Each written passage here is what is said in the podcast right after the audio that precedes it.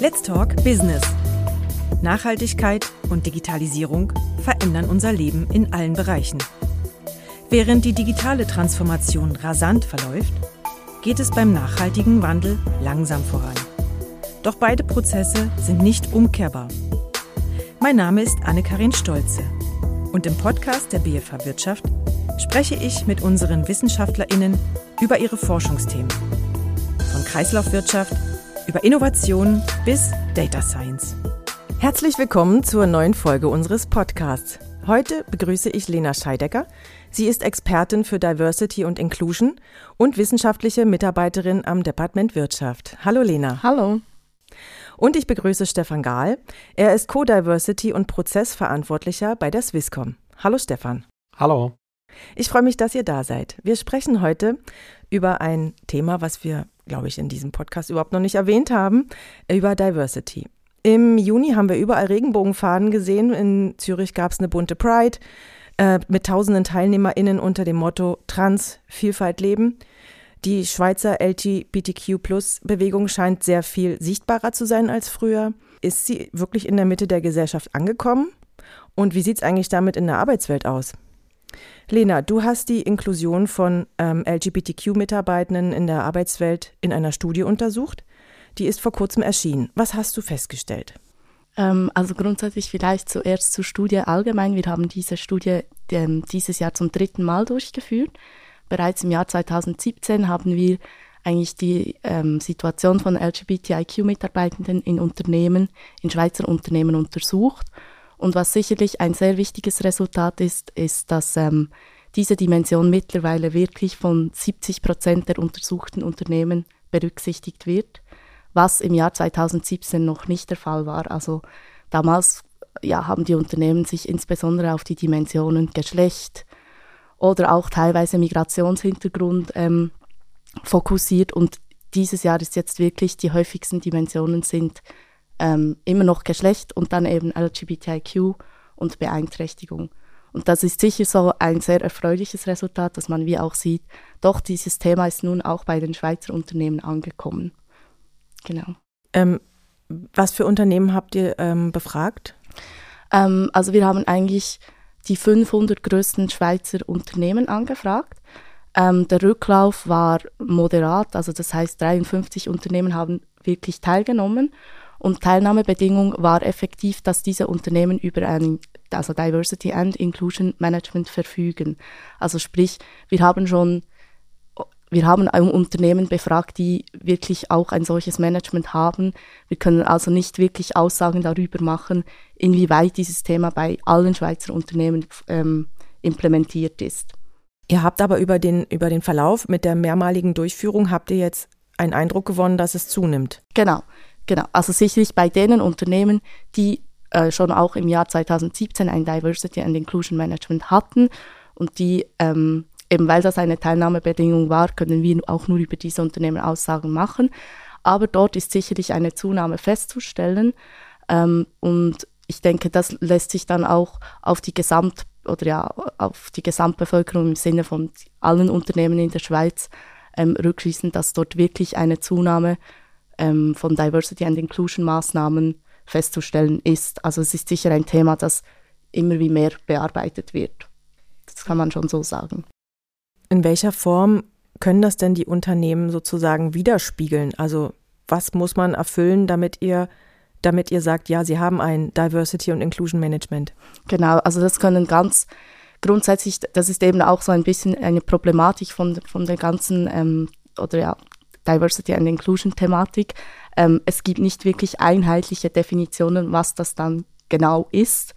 Aber es ist sicherlich wichtig, dass Unternehmen, die so wie wie eine, ja, wie Konzepte führen, wie sie mit der Mitarbeitendenvielfalt umgehen, ähm, dass sie dort beschreiben, wie wollen wir Diskriminierung bekämpfen, ähm, wie wollen wir die Vielfalt der Mitarbeitenden fördern, dass, das, dass sie dort auch Ziele festlegen und dass sie sicherlich Maßnahmen umsetzen, wie beispielsweise Sensibilisierungsschulungen anbieten. Ähm, viele Unternehmen gründen mittlerweile auch entsprechende Mitarbeiternetzwerke, also beispielsweise ein LGBTIQ-Netzwerk. Ähm, ja, genau, dass sie sich öffentlich positiv, auch eben gerade wie bei der Pride, vielleicht ähm, zum Thema LGBTIQ äußern, vielleicht auch die Regenbogenflagge hissen oder so. Genau, das sind so Maßnahmen, die uns dann zeigen, doch, die engagieren sich in diesem Bereich. Ja, nun habt ihr, hast, hast du ja in der Studie nicht nur den Ist-Zustand vom Jahr 2022 untersucht, sondern du gibst auch Empfehlungen ab. Äh, was wäre denn, was beinhaltet ein gutes Diversity and Inclusion Management? Ich glaube, das ist allgemein schwierig zu sagen, weil das wirklich sehr ähm, von Unternehmen zu Unternehmen unterschiedlich ist. Also was ich dort sicherlich empfehlen würde, ist, dass man sich mit den Mitarbeitenden, also mit den Mitarbeitenden, die es betrifft, beispielsweise jetzt eben wie bei uns die LGBTIQ-Mitarbeitenden zusammensetzt und wirklich schaut, wo sehen sie Verbesserungsbedarf im entsprechenden Unternehmen und ähm, wo fühlen sie sich diskriminiert, was könnte man machen. Aber ähm, so allgemein, was sich sicherlich bewährt hat, ist eben wirklich diese Netzwerke, die ich vorhin schon erwähnt habe, weil dort gibt es so auch ein so Zusammenhalt äh, oder ja Zusammenhalts, wie sagt man? Zusammengehörigkeitsgefühl. Ja, Zusammengehörigkeitsgefühl, genau. Und ähm, dort werden dann auch Ideen gemeinsam erarbeitet, eben auch auf mitarbeitenden Ebenen, die dann vielleicht auch mit der Führungsebene diskutiert werden können und umgesetzt werden können. Und was ein weiterer wichtiger Punkt ist, ist wirklich, dass ähm, auch auf oberster Ebene im Unternehmen, also von der Führung, wirklich ähm, positive Statements gegen außen geäußert werden. Also dass wie klar ist, doch, das ist ein LGBTIQ-freundliches Unternehmen. Ähm, vielleicht, das kann auch in Form von Interviews sein oder irgendwelchen Statements auf der Webseite, dass es wirklich, sobald man auf diese Website kommt oder dieses Unternehmen anschaut, sieht doch, die engagieren sich in diesem Bereich. Genau. Ein Unternehmen, was äh, du befragt hast, ist ja die Swisscom. Und Stefan, du bist ähm, Co-Verantwortlicher für Diversity bei der Swisscom. Wie sieht denn das DI-Management bei euch aus? Also finde ich sehr gut, was äh, Lena gesagt hat. Eben wichtig äh, für mich ganz sicher einmal dieses sogenannte Management Commitment. Also ich glaube, ist ein Thema, das wirklich auch von der äh, obersten Führungsetage unterstützt werden muss. Und wir haben im Rahmen der ähm, Diversity-Strategie, die wir vor drei Jahren erstellt haben, eine Überarbeitung gemacht haben, haben wir auch als erstes das Commitment von der Konzernleitung, vom Verwaltungsrat eingeholt. Und das ist sehr, sehr wichtig, weil das gibt einem dann auch die Möglichkeit, sage ich einmal, auch zu argumentieren, dass eben dem obersten Management dass das Thema ganz wichtig ist.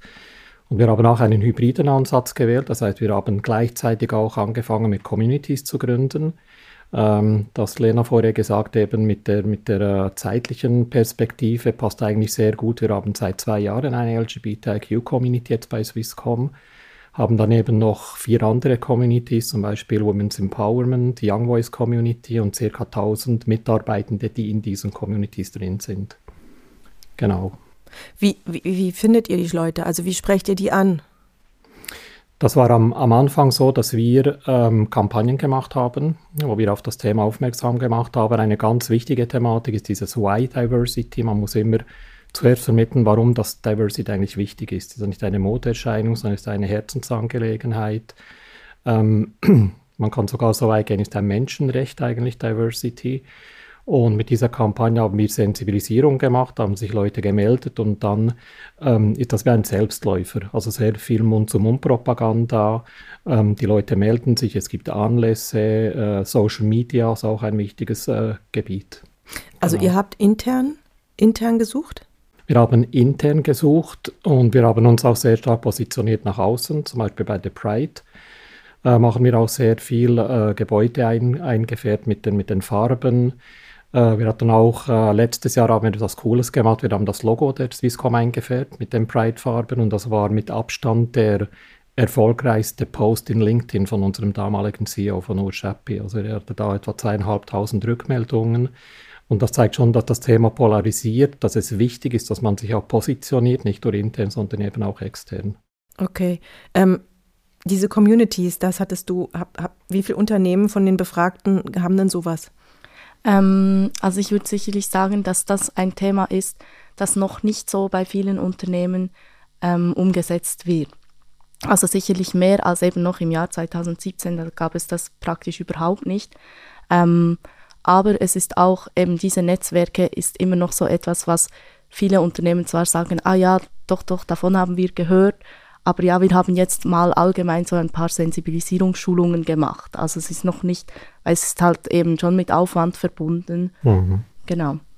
Also die Communities ist erstmal so eine Grundlage, um, um den Mitarbeitenden zu signalisieren, äh, wir, wir kümmern uns um das Thema, wir nehmen das Thema ernst und hier findet ihr Gleichgesinnte oder ihr könnt, ihr könnt euch vernetzen. Genau. Ich ähm, glaube, was auch ganz wichtig ist, ist, dass man ähm, trotzdem, ähm, ich sag mal, so Fahnenträger hat. Ich nenne es mal so. Also Leute, die sich wirklich um das Thema kümmern.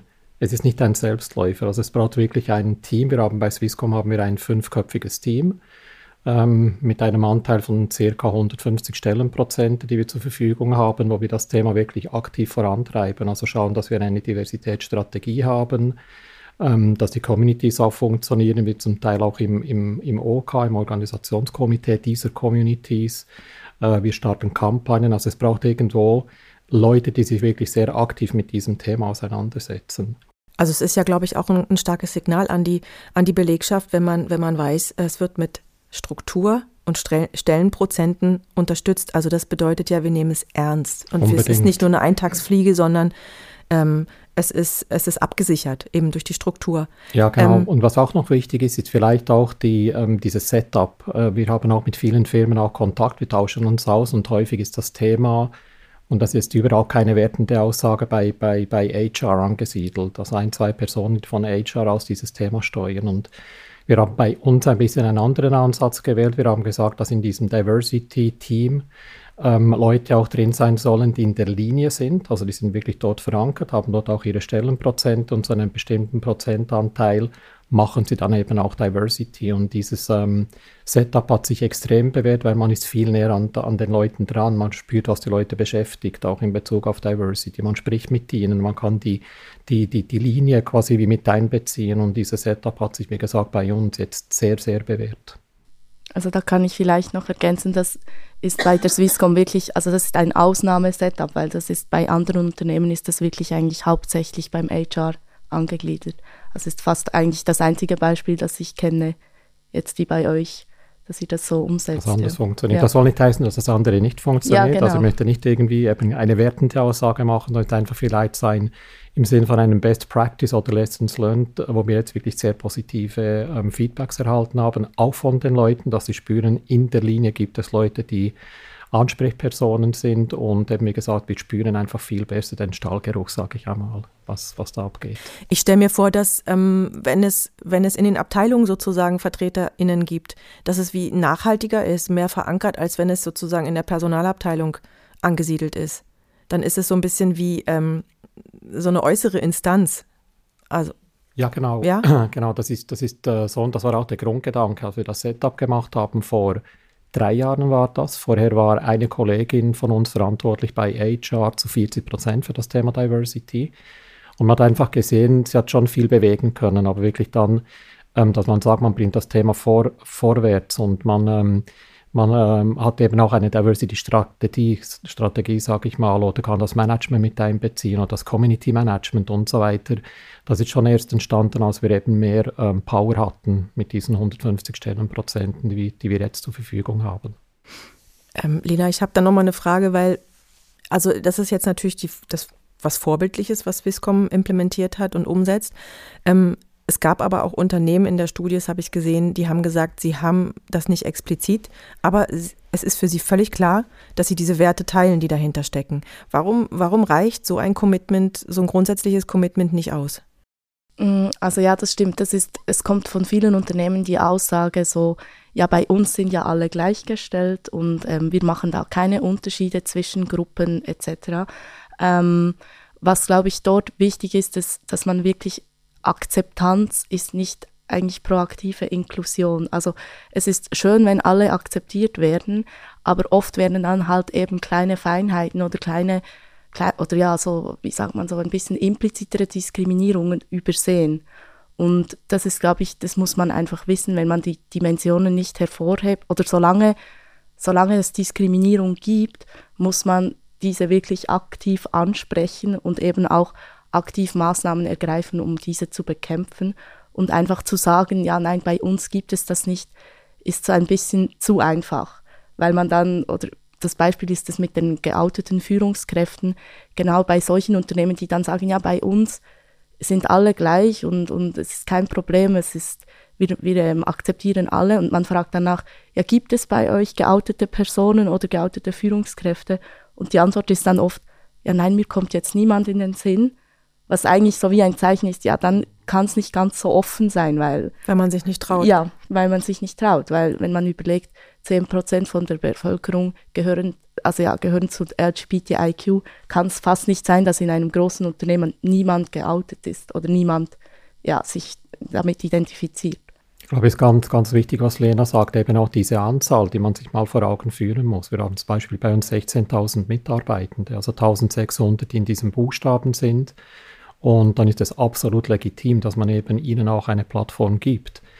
Und was wir zum Beispiel gerade kürzlich gemacht haben, war ein sehr interessanter Anlass, sogenannter Trans, Trans at Work Anlass, den wir gemacht haben, wo wir drei ähm, Trans-Kolleginnen, die waren früher Männer, äh, interviewt haben in einem Plenum und dort auch von ihnen erfahren haben, wie sie das Ganze erlebt haben, auch die Integrität oder Integration in einem Unternehmen, welche Probleme das es gibt, wie sie es auch gegenüber im privaten Umfeld geoutet haben und ich glaube, das ist die Plattform. Man muss den ähm, allen Beteiligten, sage ich mal, eine Plattform geben, darüber sprechen und dann erreicht man eben diese Inklusion. Und es genügt nicht, wenn man sagt, wir sind inkludiert, man muss wirklich etwas machen dafür. Deshalb, deshalb ist es auch wichtig, dass in einem Unternehmen ja auch Wissen vermittelt wird. Also ihr empfiehlt ja, du empfiehlst in der Studie ganz klar ähm, auch Workshops oder Weiterbildungsmaßnahmen oder ja, wie, nenn, wie nennst du das? Also ja, ich glaube, das Input. Ja, also da gibt es viele verschiedene Möglichkeiten. Eben es gibt, es werden vielfach von externen Fachpersonen so Diversity Trainings angeboten, wo dann Sachen wie so auch ähm, eben ähm, unconscious, wie heißt das? Unconscious Bias. Ja, genau, das ein Klassiker. Genau. Ja, genau. Ähm, das ist, aber es ist auch schon sinnvoll, denke ich, in, in einigen Unternehmen einfach mal die Thematik aufzugreifen, ähm, mal zu erklären. Also jetzt, ich kann es halt nur sagen im Bereich LGBTIQ, ja, was bedeutet überhaupt dieses Akronym? Und weil das schon dort merkt man, dass viele Leute nicht wirklich sensibilisiert sind.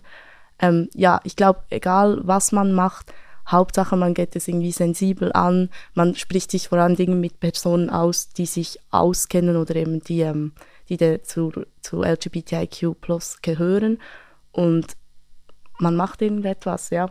Das ist sicherlich, Hauptsache das Thema wird aufgegriffen. Mhm. Ich glaube, ein, ein ganz wichtiges Thema ist auch, dass man sich vor Augen führt, dass wir alle unbewusste Vorurteile haben. Das Thema wurde gerade ein bisschen andiskutiert und ist für mich eines der zentralen Themen. Aber wir können über Dimensionen sprechen, wo wir wollen, über Frauen, über jüngere, mit, jüngere Mitarbeitende, über ältere Mitarbeitende, über LGBTIQ, über Personen mit äh, Handicap. Ähm, überall spielen diese unbewussten Vorurteile eine unglaublich große Rolle und das beginnt ganz früh im Prozess, also bei der Stellenausschreibung schon ähm, dann beim Recruiting, wo man eben diese unbewusste Vorurteile haben kann. Und deshalb ist das für uns bei Swisscom eben auch eines der zentralsten Themen, die wir ähm, ansprechen, Kampagnen gemacht haben, E-Learnings machen, auch verpflichtende Ausbildungen machen, einfach, dass man sich diesem Thema bewusst wird. Und wir haben alle, alle unbewusste Vorurteile. Es gibt niemand, äh, der oder die keine unbewussten Vorurteile hat. Ja, also ich meine, diese Vorurteile, die sind ja zu einem gewissen Grad sind die ja wichtig für uns, weil wir müssen manchmal innerhalb von Sekunden irgendeine Beurteilung genau. von einer Person machen, einfach um zu, zu checken, ähm, wo man sie hinstellt, also in welche Ecke man sie stellt, ob sie gefährlich ist oder nicht. Genau, und das kommt natürlich aus der Historie und wir ja. machen ja, ich weiß nicht, ob ihr das wisst, 20.000 Entscheidungen pro Tag, also mindestens 20.000 Entscheidungen, jede, jede von uns. Und 95 Prozent von diesen Entscheidungen sind eben unbewusst. Und das zeigt eben auch, das Hirn muss sich auch schützen von der Kapazität her. Ähm, und deshalb ist das Thema eben extrem relevant und kann auch dazu führen, dass man eben auch falsche Entscheidungen trifft. Genau. Stefan, dann würde ich mich da mal interessieren, ähm, seit wann hast du denn diese, äh, die, diese Funktion noch übernommen? Seit wie die habe ich vor, äh, vor drei Jahren übernommen. Und meine Motivation war, äh, ich lebe so ein bisschen nach dem Motto, man muss Menschen mögen. Vielleicht ist Adolf Oggi noch ein Begriff, der hat das, äh, das Thema mal eingebracht. Und ähm, ich arbeite extrem gern mit Leuten zusammen. Ich habe es nicht gerne, wenn Ungerechtigkeit irgendwo ist. Äh, ich hasse Diskriminierung. Und das hat mich dazu motiviert, mich zu bewerben. Und äh, damals wurde eben diese eine Stelle, die bei HR war, ausgeschrieben, auf drei Stellen. Also das sogenannte Diversity Trio, äh, wo ich dann ein, eine Zusage bekommen habe, zusammen mit zwei äh, Kolleginnen.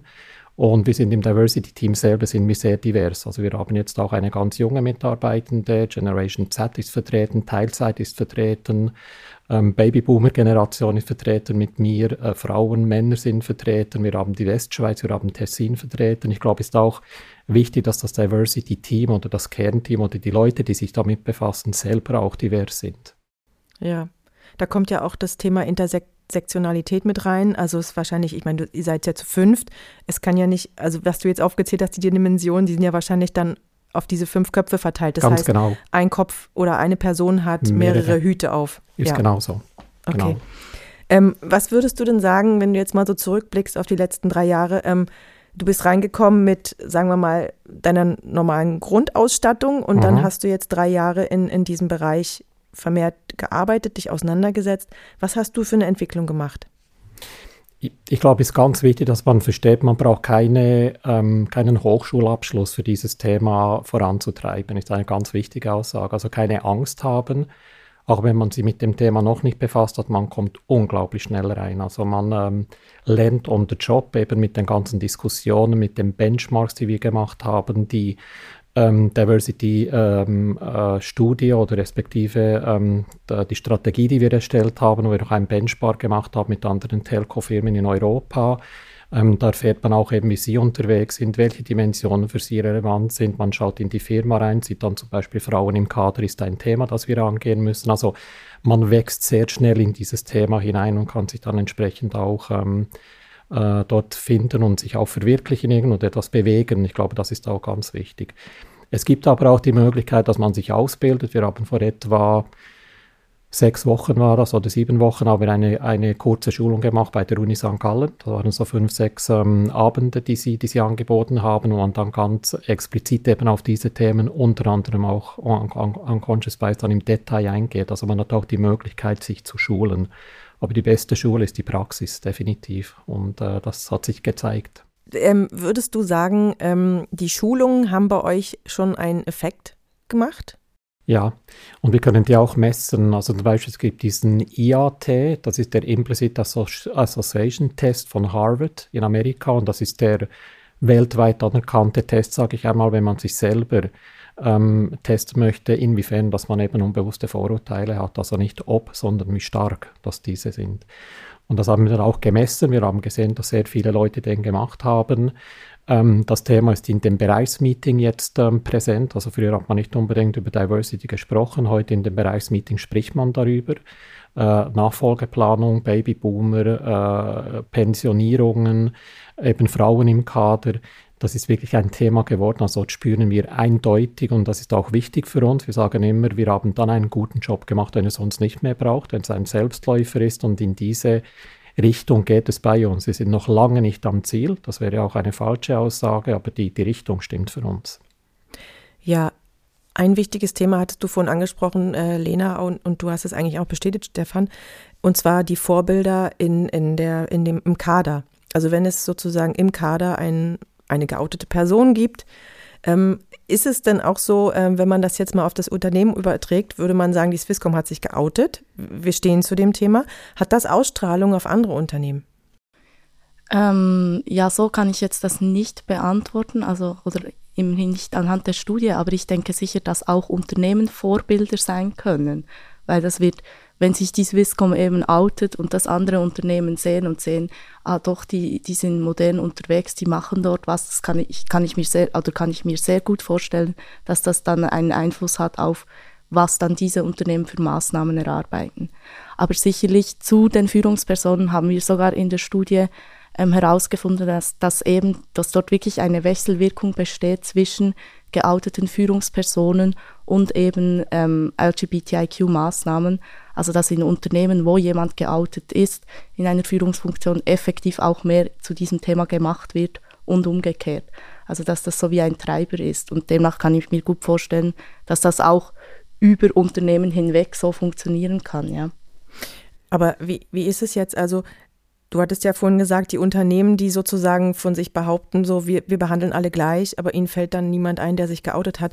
Wie ist denn das dann? Ist das ähm, Huhn- und Ei-Diskussion? Also wenn jetzt jemand sich outet in einem Unternehmen, heißt das, dass dort das Klima schon wohlwollend ist oder sensibilisiert ist? Oder ist es noch so wie, sagen wir mal, vor 20 Jahren, wenn man sich outet, ist das voll der Skandal und, und alle gucken?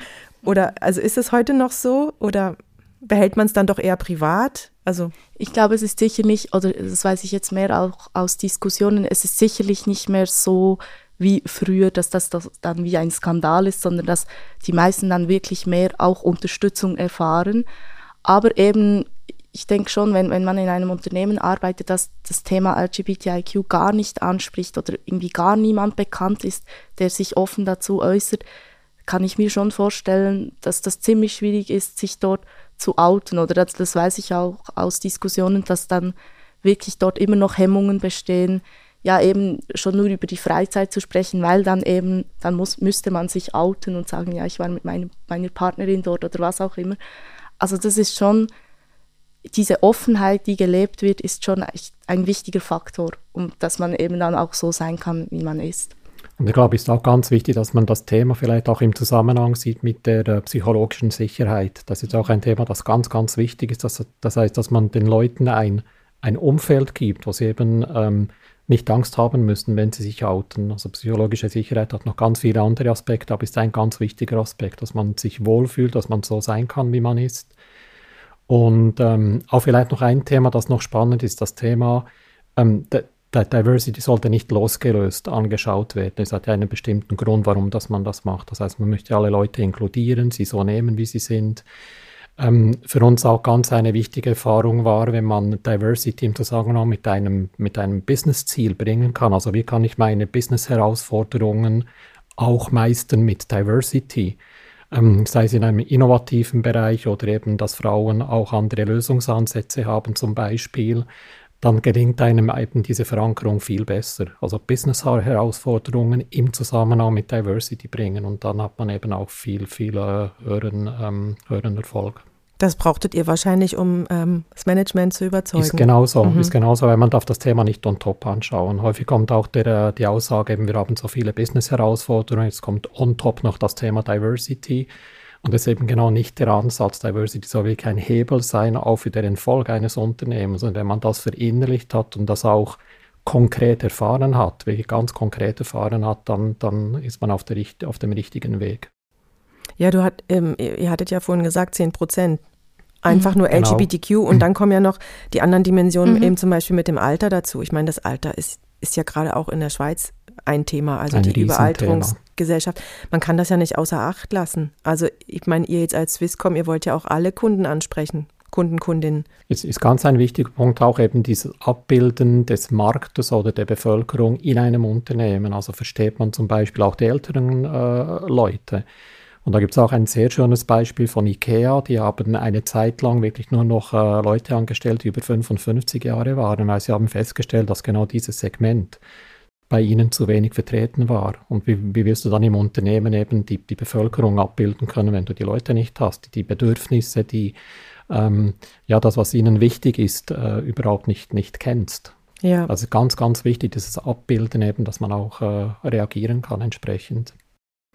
Ja, also ich habe noch ähm, einen Gedanken gehabt vorhin. Ähm, es ist wahrscheinlich in den Branchen auch unterschiedlich, das Klima, könnte ich mir vorstellen. Ähm, habt ihr da Erkenntnisse gewonnen in der Studie? Ja, ähm, ist noch schwierig zu sagen, weil, weil wir eben, wir, haben einfach die Unternehmen dann interviewt, die sich bereit erklärt haben, teilzunehmen. Aber dort war, war schon ziemlich offensichtlich, dass die meisten Unternehmen, die dann auch bei sowas teilnehmen, aus den Branchen ähm, Bildung, Forschung, öffentliche Verwaltung kommen. Ähm, Banken hatten wir auch viel, was natürlich so ein bisschen kann man ja vielleicht wie Tendenzen erkennen, dass diese Branchen dort auch fortschrittlicher sind als andere. Ich glaube, es ist auch interessant im, im, Branchenvergleich irgendwo, dass man den eben genau nicht macht. Also wir haben uns auch überlegt, möchten wir uns mit anderen Schweizer Firmen vergleichen oder möchten wir uns mit Telco-Firmen in Europa vergleichen? Und ich glaube, je nach Branche hast du auch ganz andere Herausforderungen. Also in der, der, der Telco, ich sage jetzt mal auch in der IT-Branche zum Beispiel das Thema Frauen ein großes Thema. Also wie gelingt es uns auch, äh, gute Frauen zu uns zu bringen? Haben vielleicht andere Branchen viel weniger dieses Thema. Dafür haben sie vielleicht ein Thema betreffend Inclusion. Also ich glaube, es ist schon wichtig, dass man in der Branche bleibt, wenn man sich vergleichen möchte. Dass man dort wirklich auch nicht äh, Äpfel mit Birnen vergleicht. Eine letzte Frage, bevor wir zum Schluss kommen müssen. Ähm, mich interessiert ähm, die Generation Z. Hast du angesprochen, Stefan. Ähm, aber es, die Frage richtet sich an euch beide, einfach für die, an dich, Lena, aus wissenschaftlicher Sicht und aus die, äh, an dich, Stefan, einfach aus der Praxis heraus. Ähm, wird die Generation Z, also ist das für die überhaupt ein Thema oder sind, sind die nicht schon ähm, völlig eingegruft, sag ich jetzt mal? Also ist das, ist das in Zukunft, wird das weiterhin ein Thema sein oder sind wir irgendwann damit durch? Lena zuerst. ja, ist schwierig zu sagen, weil ich mich mit der Generation Z noch nicht wirklich auseinandergesetzt habe. Aber ich habe viele Generation Z-Freunde und Freund, also ja, FreundInnen. Und ich glaube, es ist ein sehr wichtiges Thema. Aber auch weil die einfach sagen, ich gehe schon gar nicht mehr in ein Unternehmen, das diese Themen nicht anspricht. Also die sind dort ziemlich, klar ist dort, zum, also ich kann es jetzt einfach auch wieder in Bezug auf LGBTIQ Plus sagen, und das ist sicherlich dort ein, ein Riesenthema und man lebt es dann dort auch offener aus, zum Glück. Aber die werden, die sind dann ziemlich hart und sagen, ja, also ich will nur noch dort arbeiten, wo das wirklich auch gefördert wird und wo man offen damit umgeht und alles andere, ja, passt also, wie nicht diverses Unternehmen ist, wird wie gleichgesetzt mit innovativ, ja? ja? genau. Ja. Okay. Stefan, kannst du das so bestätigen oder was beobachtest du? Mhm. Kann, ich, kann ich genau bestätigen, vielleicht auf, aufgrund eines praktischen Beispiels. Wir machen bei den Lernenden, die wir bei uns haben, ca. 900 pro Jahr, machen wir auch einen Einführungstag und dort wird auch Diversity thematisiert, dass wir zeigen, was wir alles machen bei Swisscom. Und letztes Jahr war es so, dass ähm, drei, vier Kollegen, Kolleginnen zu uns gekommen sind aus dieser Gruppe und uns gefragt haben, was wir hier eigentlich erzählen.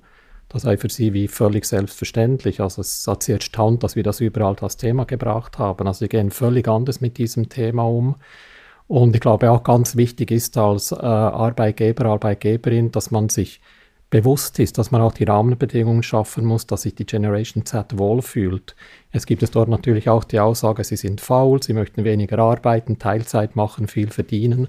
Äh, stimmt überhaupt nicht. Also das ist eine falsche Aussage, sondern die Aussage ist, dass sich ein Unternehmen damit befassen muss, wie können wir ein Umfeld schaffen, dass sich diese Generation Z wirklich wohlfühlt und dann auch die Leute zu uns holen können. Das ist, das ist die Aufgabe eines Unternehmens und nicht sagen, dass sie einfach anders ticken oder irgendwie schlechter sind oder was auch immer. Das stimmt überhaupt nicht. Zum Abschluss möchte ich euch noch fragen, ähm, was möchtet ihr unseren Hörerinnen und Hörern mitgeben, also zum Thema Diversity und Inclusion im, im, in der Arbeitswelt? Ich würde gerne nochmal, Stefan, weil du gerade so schön im Schuss bist, äh, würde ich sagen, erstmal du und danach Lena. Ja klar, gerne. Also ich glaube, ganz, ganz wichtig ist, dass man am Thema dranbleibt. Also wirklich ähm, äh, das Thema thematisiert im Unternehmen, dass man sich einsetzt für dieses Thema äh, und dann kommt der Erfolg auch. Es ist nicht ein Selbstläufer, es ist auch nicht ein Sprint. Also wir haben auch immer kommuniziert, wir machen kleine Schritte in die richtige Richtung, aber es ist ein Marathon. Also man muss wirklich dranbleiben und ähm, die Nadel bewegt sich wirklich erst dann, wenn man, wenn man längere Zeit dran ist, wenn man das Management involviert hat, also wirklich diese Kraft aufbringen und den Willen. Und für mich ein letzter Satz vielleicht noch, das Ganze zu einer Herzensangelegenheit machen. Wenn, wenn einem dieser Mindset-Change gelingt in einem Unternehmen, auf allen Ebenen, dass das eine Herzensangelegenheit wird und auch der Nutzen gesehen wird, dann ist man erfolgreich. Ja, also ich kann eigentlich da nur anschließen, eben, du hast das auch schon so schön, äh, so schön gesagt, es ist kein Trend, sondern es ist ein gesellschaftliches Thema und es soll eine Herzensangelegenheit sein. Und ich glaube, was mir noch sehr wichtig ist zu sagen, eben, dass man wirklich mit den Leuten spricht. Also wenn man äh, im Rahmen von Diversity and Inclusion, dass man mit den Leuten, die es betrifft, spricht und wenn die sagen, ich fühle mich hier diskriminiert oder ich, ich fühle mich hier unwohl, dass man sicher nicht irgendwie Sachen sagt, wie jetzt hör mal auf, so sensibel zu sein, oder was ich auch schon gehört habe, sondern dass man das eben ernst nimmt und dann auch wirklich ja, Maßnahmen dazu trifft. Vielen Dank. Ich, ich, ich fand das Gespräch sehr anregend mit euch. Ich habe wieder viel gelernt. Ich danke euch sehr. In der nächsten Folge spreche ich mit Oma Serrano über die Handelsbeziehungen der Schweiz mit China und was es da für neue Herausforderungen gibt. Bis zum nächsten Mal.